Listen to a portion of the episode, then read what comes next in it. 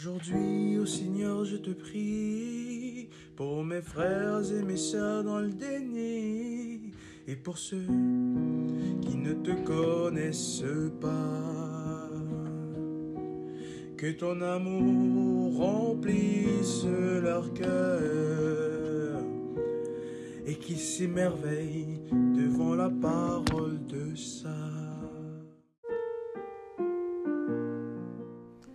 Il y a bien de nombreuses maladies qui sont présentes dans nos vies humaines de manière banale et qui à la longue peuvent devenir très graves chez les chrétiens.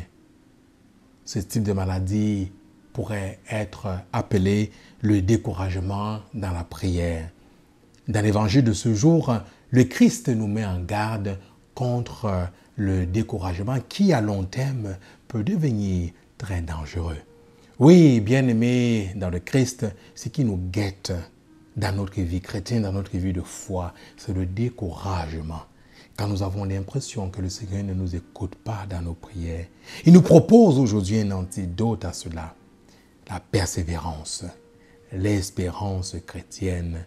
Oui, bien-aimés dans le Christ, il nous invite dans cet évangile à mettre notre foi en lui, pas seulement en parole, mais en acte et en vérité.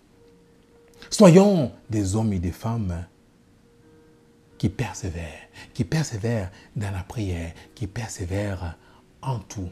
Car le Christ, le premier, nous a montré le chemin de la persévérance à travers le chemin de croix, à travers sa mort et sa résurrection. Soyons au cœur du monde des hommes et des femmes d'espérance, de persévérance et disons merde au découragement.